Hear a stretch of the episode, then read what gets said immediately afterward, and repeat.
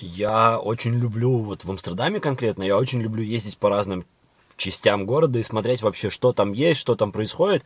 При том, что когда я жил в Беларуси, ни в Минске, ни в Бобруйске, ни даже в Витебске, когда я там служил, я особо не интересовался, что есть в городе, где там что находится, куда можно пойти. Было много причин этому. Ну, во-первых, надо было пользоваться бумажной картой, потому что в интернете тогда еще ничего не было, и, в принципе, интернета такого, как сейчас, не существовало. А я небольшой любитель бумажных карт, особенно там листать, разбираться, как пройти, как проехать. А сейчас все стало намного проще, ты просто в гугле там на картах увеличил, что тебя интересует, посмотрел, что там, фоточки какие-то, что люди пишут. Ты можешь смело туда отправляться, и поэтому сегодня я приехал в новое для меня место, это недалеко от моего дома. Здесь кругом вода, Здесь всякие заведения интересные. Мне просто интересно посмотреть, что здесь где находится, и вам показать.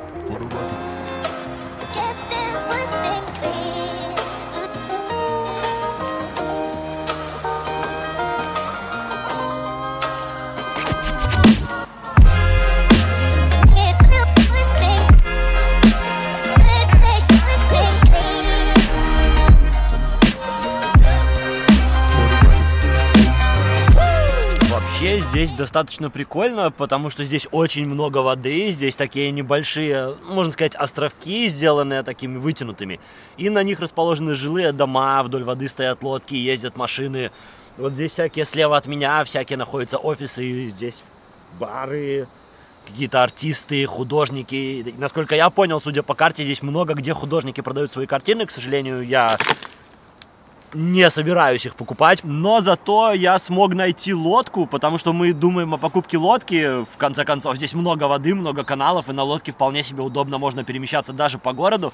Поэтому я думаю о покупке лодки. И вот здесь стоит, хоть и старая, но вот эта вот лодка, которая, в принципе, небольшая. У нее есть помещение внутри, чтобы прятаться под дождем. Я знаю, что стоит такая не очень дорого, и я думаю, что именно такую я хотел бы купить.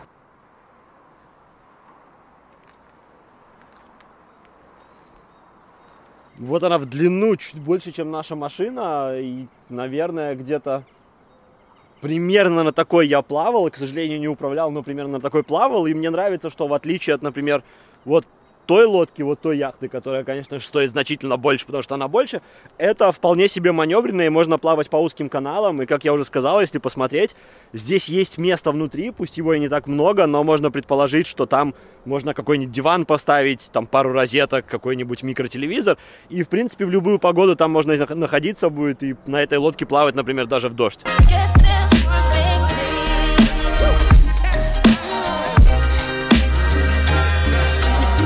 Собственно, налево и направо вот в этих двух зданиях, на втором этаже и на первом находятся всякие разные заведения. Вот здесь, например, разливали пиво, а вон там дальше художник находится, слева еще один художник. В общем, много-много всего, но, к сожалению, сейчас все это не работает. Мало того, что сегодня выходной, так еще же коронавирус и всякие ограничения. Поэтому здесь, в принципе, ничего не работает, да и людей сегодня не то чтобы много.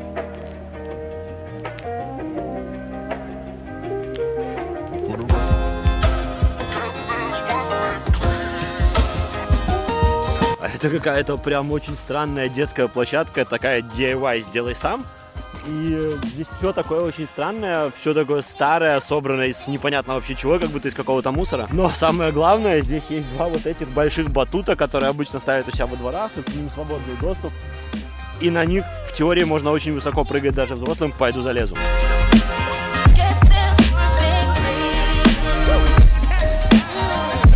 Батуты, скорее всего, чужие, так что долго по ним лазить не стоит, и особенно в обуви, обувь все-таки надо снимать. Но да, они целые, они работают, они прыгают, и они достаточно дорогие, чтобы вот так вот они стояли просто здесь на открытом месте, и никто их не украл. А еще тут какие-то огороды, небольшие грядки, колодец, кстати. Вот там вот, вот там. Вот это самый настоящий колодец, и колодцев я не видел уже, наверное, лет 10-15, с тех пор, как перестал ездить к бабушке, или там даже 20. И вот это самый настоящий колодец, что еще больше у меня уделяет в Нидерландах, потому что я не понимаю, какая здесь будет вода питьевая, если учесть, что кругом просто вода, и тут если немного копнуть лопатой, то, наверное, вот эта вся вода из каналов, все вот эти болота вокруг начнут бить струей, поэтому не понимаю, откуда здесь питьевая вода в колодце.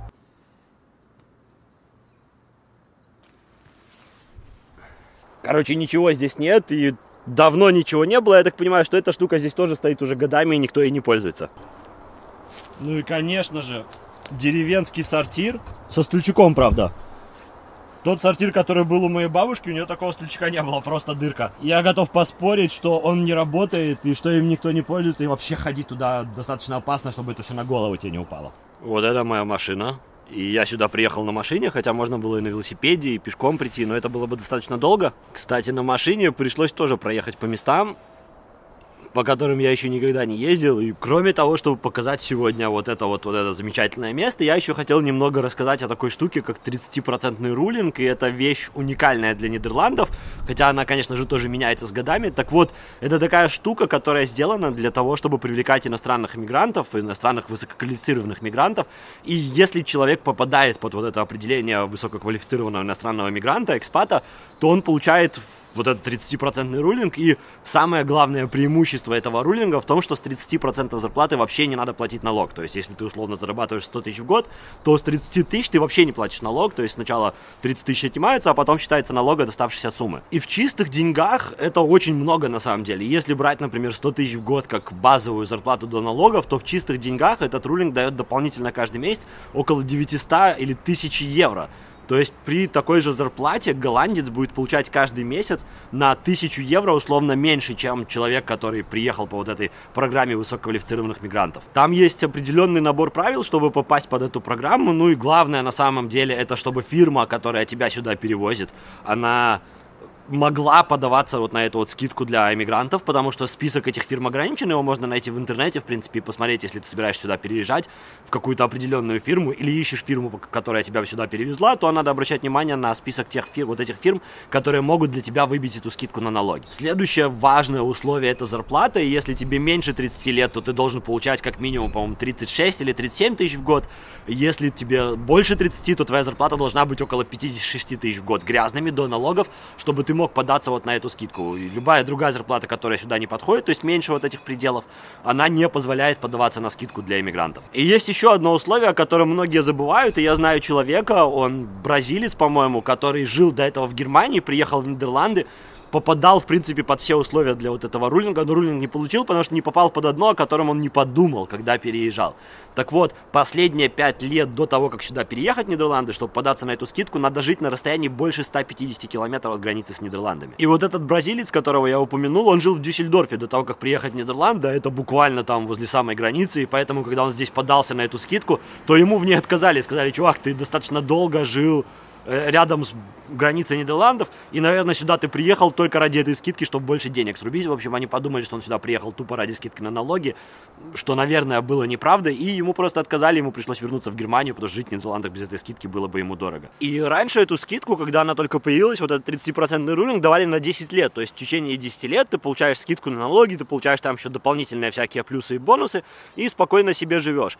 Затем, когда я уже переезжал, этот срок был сокращен до 8 лет, то есть вот этот процесс скидки на налоги, пока ты живешь, то платишь меньше в течение 8 лет, но затем в какой-то момент правительство решило, что это слишком жирно, 8 лет, и решило подрезать до 5, причем неважно, было у тебя 8 лет или 10 до этого, и они еще не закончились, тебе тоже обрезали, поэтому мой рулинг, например, закончился с Нового года. Хотя 8 лет я здесь еще не прожил. Здесь по этому поводу были всякие скандалы, некоторые компании собирались покидать страну, потому что у них много работников из-за рубежа, которые здесь работают не на такой большой зарплате, но за счет рулинга вот этого они получают приличные деньги, поэтому в стране находятся, а получается, что было подозрение, что многие люди решат покинуть Нидерланды, иностранцы высококвалифицированные, чтобы найти другую страну, где они будут больше зарабатывать, ну, потому что вот этот рулинг был очень важен для многих людей. Но вроде как обошлось, да и в принципе, если отсюда уедут одни работники, то на их место всегда найдутся те, кто сможет приехать и занять рабочие места и работать вот с этим коротким рулингом.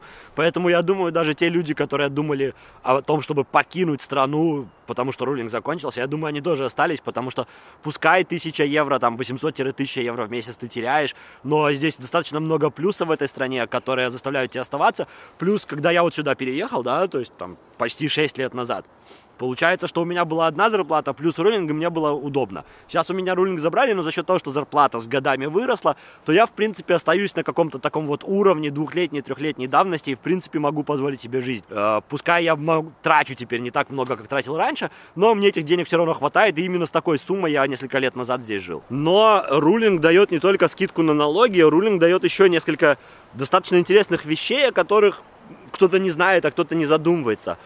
Первое, это то, что ты можешь, если у тебя есть машина до переезда в Нидерланды, то если ты сюда переезжаешь вот с этим рулингом, как высококвалифицированный мигрант, то ввести свою машину в Нидерланды ты можешь без растаможки. То есть ты приезжаешь, ставишь ее на учет, и тебе ничего за это не надо платить. И, например, я, когда переезжал, я об этом не знал, поэтому свою машину в Беларуси я продал, переехал сюда, и через какое-то время купил машину здесь, хотя мог бы на самом деле просто приехать сюда на своей машине, и она бы стала голландской. Если продолжать тему с автомобилями, то когда ты переезжаешь сюда с рулингом, тебе не надо сдавать здесь на права. Ты просто идешь в местный райсполком, горсполком, отдаешь свои белорусские, там, российские, украинские права, совершенно неважно. И тебе через какое-то время по почте присылают местные голландские, а твои права, они уезжают в страну твоего пребывания и лежат у тебя в стране. То есть, по сути, для того, чтобы получить здесь права, переезжая как high-skilled мигрант, ничего делать не надо, потому что сдать здесь на права не так и просто, как кажется. Плюс, если сюда переезжать с кем-то, с каким-то партнером, с женой, с девушкой, там, мужем, все зависит от того, кто кого сюда перевозит. Если ты переезжаешь сюда как квалифицированный мигрант, то твой партнер также получает, ну, не такой статус на самом деле, но он может работать. То есть он может сразу выйти на работу, если у него есть знания языка и подходящие какие-то знания по работе. Он может найти здесь себе работу, ему для этого не надо получать отдельный вид на жительство или отдельное разрешение. Вот по этой визе партнера высококвалифицированного мигранта тоже можно спокойно работать вполне себе full тайм Также партнер тоже может поменять свои права, если у него есть, без сдачи на, на, на голландские. То есть, опять-таки, приходишь Химента, партнер приходит Химента, сдает свои права из своей страны и получает через какое-то время по почте здесь голландские права, без всяких сдач, без знания языков, без учебы каких-то особенностей местных прав. Ну и последний, на мой взгляд, важный аспект вот этого рулинга 30% состоит в том, что пока он у тебя есть, вот эти вот 5 лет сегодня, то ты можешь не декларировать все свое имущество, доходы, э, акции и так далее, которые у тебя сейчас за рубежом, то есть ты можешь все эти годы голландскому правительству, в принципе, не сообщать о том, что у тебя есть какие-то деньги за рубежом, не отчитываться о них, не ввозить сюда их, не платить с них налоги. Ну а если ты хочешь их сюда ввести, то, насколько я помню, я, правда, не пробовал, то вроде как при наличии рулинга ты можешь ввести сюда все свои деньги из-за рубежа, которые у тебя были в своей стране, и независимо от количества ты не будешь платить за ввоз никаких тоже налогов. Опять-таки, я не уверен по поводу этого, не уверен и по поводу количества. Вряд ли ты можешь там миллиард ввести, не заплатив, не задекларировав и ничего не заплатив.